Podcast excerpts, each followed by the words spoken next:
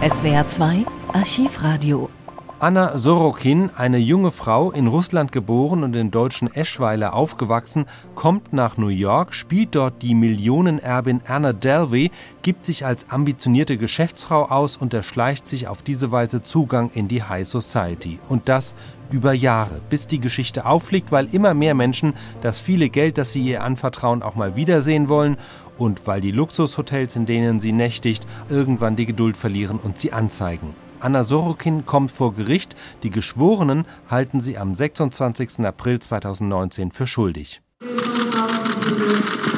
Auch am letzten Prozesstag klicken die Kameras. Es ist eine geradezu unglaubliche Geschichte, die die Aufmerksamkeit weckt. Eine Geschichte von plötzlichem Aufstieg und jähem Fall. Eine Geschichte von einer jungen Frau, die ausgerechnet New York an der Nase herumgeführt hat. Sie wäre gerne Anna Dalvey gewesen, eine reiche Erbin in Luxuskleidung, die in Manhattans Luxushotels für 400 Dollar die Nacht lebt, die 100 Dollar Trinkgelder gibt und ihren Urlaub in einer Privatvilla mit Butler in Marokko verbringt. Der superreiche Vater, mal Diplomat, mal Ölbaron, eine Erfindung. Genauso wie der Name Anna Delvey. Anna wer? fragt Juristin und Prozessbeobachterin Sarah Azari in einem Fernsehinterview. I mean, no es gibt keine Anna Delvey, es gibt nicht die reiche Erbin aus Deutschland, es gibt keine Stiftung, ihr Vater ist Lastwagenfahrer. Stattdessen gibt es eine junge Frau, heute 28 Jahre alt, die gebürtig aus Russland stammt, im Alter von 16 Jahren mit ihren Eltern nach Deutschland kommt und dort zunächst in der Nähe von Köln lebt. Als sie nach New York zieht, wechselt sie in ein anderes Leben, allerdings auch auf Kosten anderer, eine Hochstaplerin, eine Diebin und Lügnerin, so Staatsanwalt Cyrus Vance, die ein Zitat längliches Maskenspiel betrieben habe. Die Ankläger erklärten, die Frau habe Banken, Hotels und Freunde über einen Zeitraum von zehn Monaten um umgerechnet fast eine Viertelmillion Euro erleichtert. Und nun die Entscheidung der New Yorker Geschworenen. Sie haben die Angeklagte jetzt in den meisten Punkten schuldig gesprochen, darunter in drei Fällen des Diebstahls, in vier Fällen des Erschleichens von Dienstleistungen sowie in einem weiteren Fall des versuchten schweren Diebstahls. Zwei besonders gravierende Vorwürfe allerdings überzeugten die Jury nicht.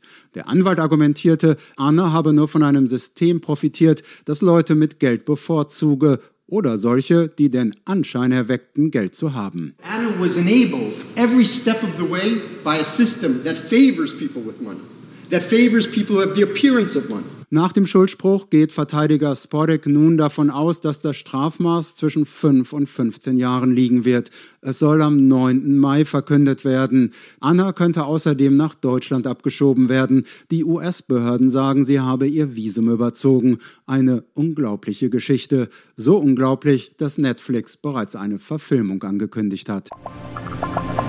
Am 9. Mai schließlich fällt das Urteil. Vorher verteidigt Sorokins Anwalt sie noch einmal. Mit ihrer wahren Biografie habe Anna Sorokin in der Gesellschaft vor verschlossenen Türen gestanden.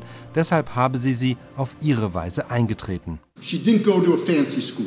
She didn't have the connections to open the doors for her. Anna had to kick down those doors herself heißt übersetzt Diebstahl, Erschleichung von Dienstleistungen und versuchter schwerer Diebstahl. Schuldig in acht von zehn Anklagepunkten. Die Richterin fand, anders als die zeitweise lächelnde Angeklagte, die Sache an sich überhaupt nicht lustig.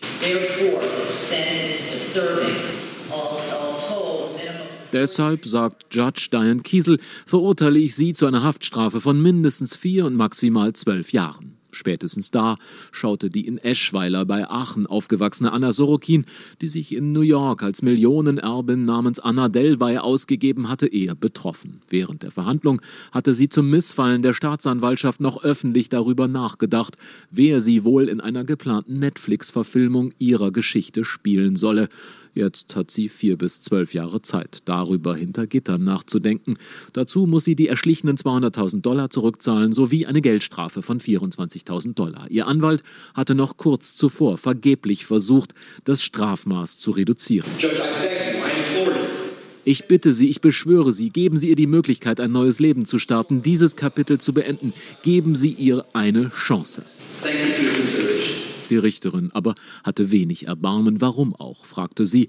Sorokin, Tochter eines russischen Lastwagenfahrers, hatte in New York die Millionenerbin gespielt, sich Flüge im Privatjet, teure Hotelaufenthalte, Luxusurlaub und andere Zuwendungen erschlichen. Bei einer Minibar-Rechnung von über 600 Dollar entfuhr es irgendwann der Staatsanwältin, das seien doch verdammt viele Erdnüsse, die man dafür essen könne.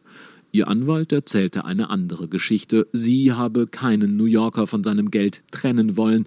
Alle hätten es ihr einfach gegeben. Fake it till you make it. Ihr Motto. Fake it until you make it. Anna had to live by this. So habe sie leben müssen. Die Geschichte von der armen Anna Sorokin aber verfing nicht. Die Richterin sagte, sie sei perplex gewesen über Umfang und Berechnung der Betrügereien und Anna Sorokin mit dünner Stimme sagt sie ins Gerichtsmikrofon Sekunden vor Verkündung des Strafmaßes, ich entschuldige mich für die Fehler, die ich begangen habe. 2021, nach 20 Monaten Haft, wird Anna Sorokin wegen guter Führung entlassen. Prompt checkt sie wieder in einem Luxushotel ein, sie wird erneut festgenommen und die US-Einwanderungsbehörde entscheidet, sie nach Deutschland abzuschieben.